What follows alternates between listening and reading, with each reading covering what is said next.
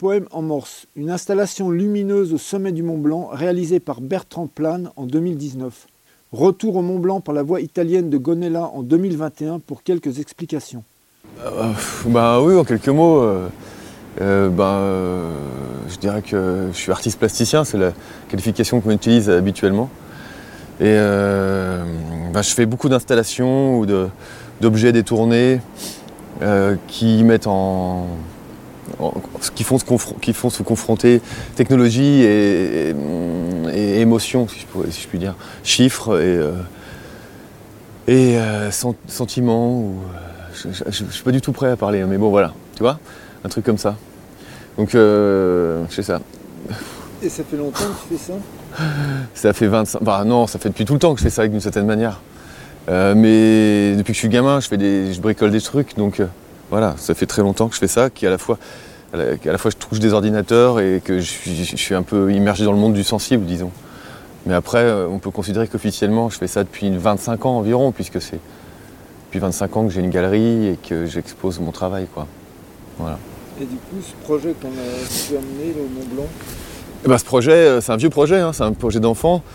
Euh, moi, comme je le disais, je fais intervenir beaucoup la technologie et, ce qui est le monde du sensible qui sont assez opposés hein, l'un l'autre. Euh, et gamin, j'avais euh, toujours été impressionné par le, mont Canigou qui était en face de notre maison euh, dans les Pyrénées. Et quand je le voyais, j'avais à la fois une crainte dingue et une, fascination totale. Et ce paradoxe a généré cette envie de, poser en haut de, cette montagne une, sorte de lumière que je puisse allumer et éteindre depuis, ma chambre, de laquelle je voyais le, sommet. Et donc ça fait très longtemps maintenant, hein. ça fait plus de 30 ans j'ai pensé à ça.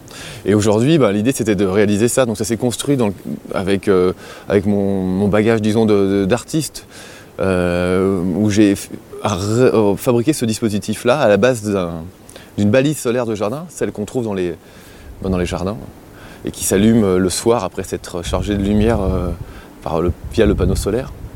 Ce gadget comme ça, là, qui traîne dans les pavillons, qui à mon sens n'a aucun sens, et qui euh, est plutôt polluant qu'autre chose.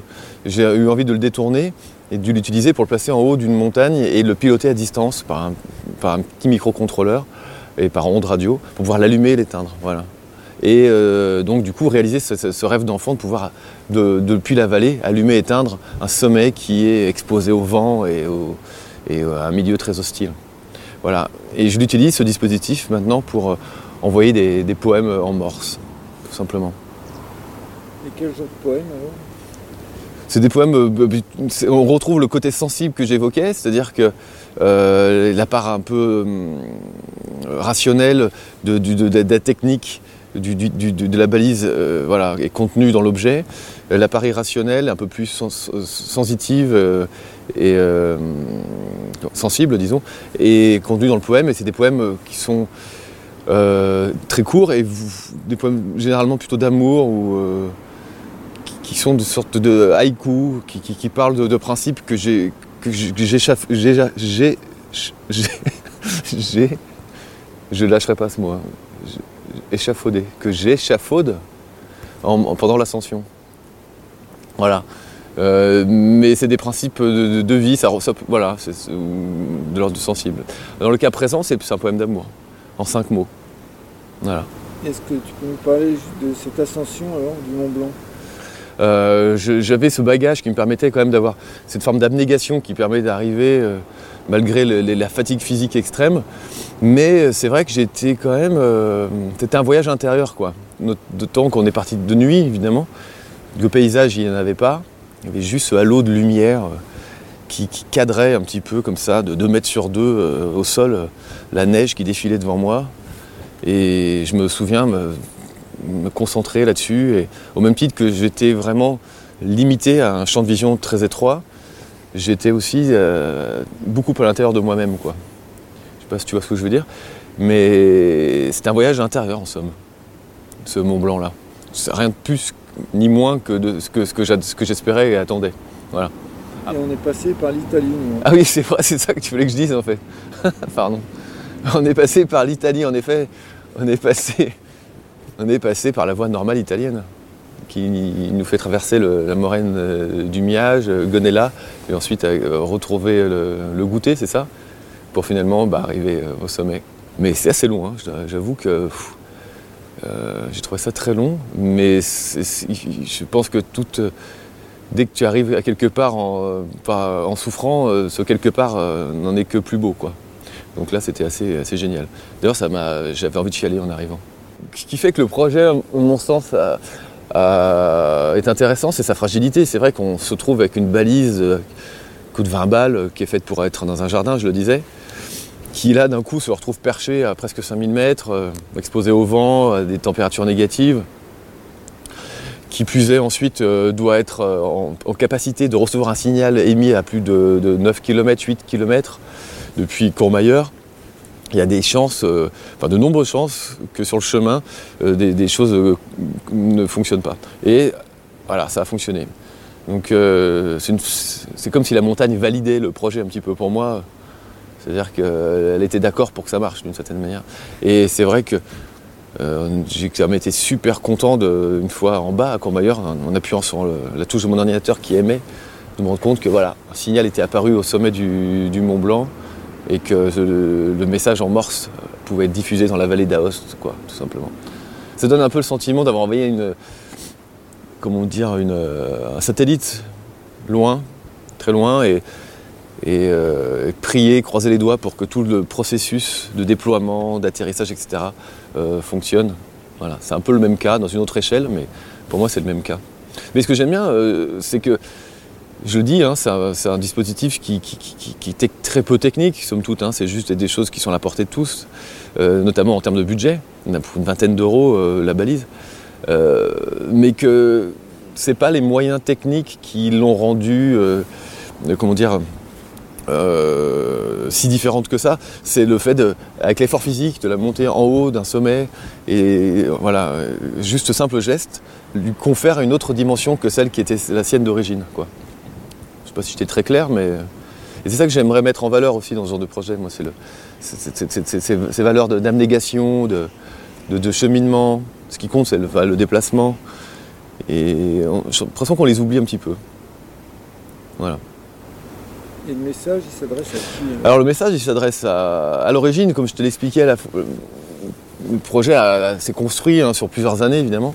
Mais au début, euh, le premier message, j'imaginais l'envoyer à une hypothétique euh, amoureuse, quoi.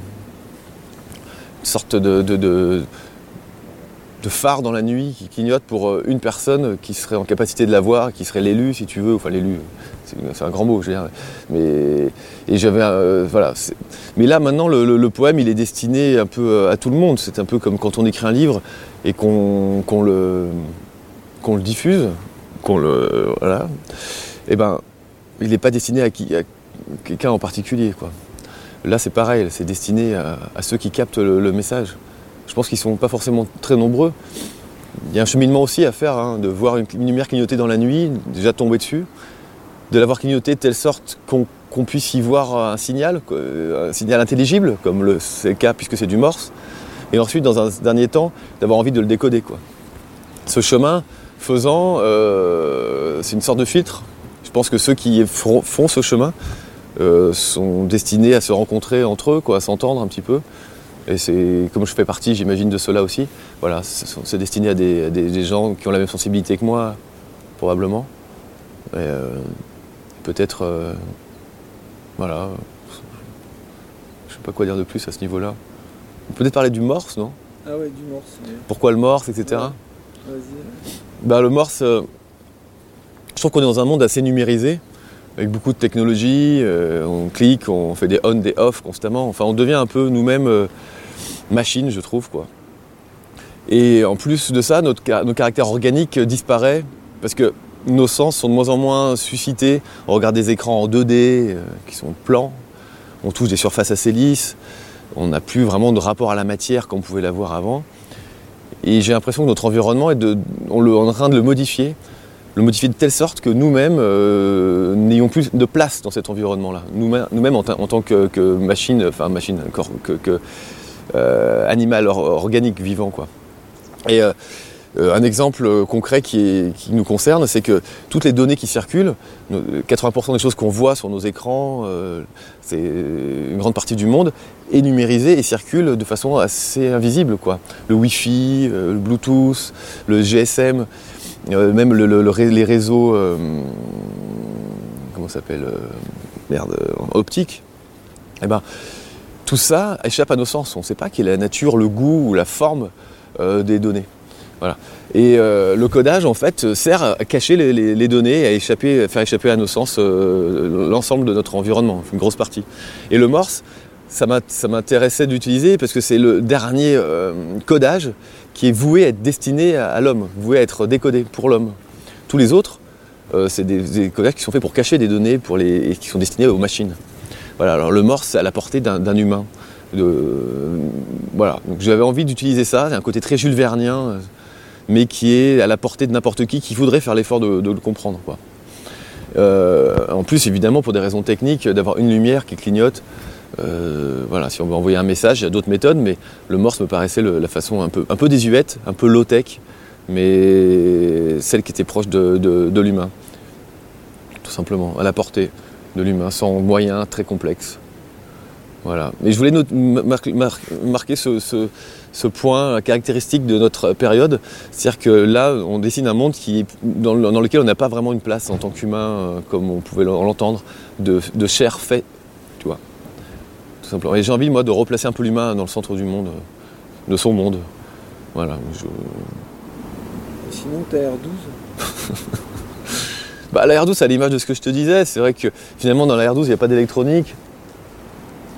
Euh, c'est quelque chose, c'est une, voiture qui est, à, compréhensible. Quoi. Tu ouvres le capot et tu peux avoir l'espoir de pouvoir faire quelque chose si tu es en panne. Et avoir en plus la satisfaction d'avoir fait quelque chose. Parce que je pense que c'est ça qui construit l'humain, c'est d'avoir eu à un moment donné, quoi, quelle que soit la nature de cette interaction-là, une interaction avec le, avec le monde. Faire un enfant, c'est une interaction avec le monde, par exemple, mais toucher quelqu'un, mais réparer une bagnole aussi, quoi. Et de plus en plus, euh, ces, toutes ces, choses-là euh, nous sont euh, ben, subtilisées, quoi. Et on est juste bon à, rien. Et la 12 voilà, c'est une façon un peu d'éviter le, monolithe noir du moteur comme on les trouve aujourd'hui quand on soulève le capot. Là-dedans, tu peux quand même euh, bricoler plein de trucs. Et avec une clé de 13, euh, tu fais quasiment tout. Euh, c'est assez, génial. Et c'est assez drôle de, se rendre compte aussi qu'en termes de forme, bon, les choses ont beaucoup évolué. Et que là, la forme de la R12 est clairement pas pensée au travers d'un profil aérodynamique, par exemple. en termes de CX, pénétration dans l'air, on n'est pas du tout au top, ni en termes de sécurité.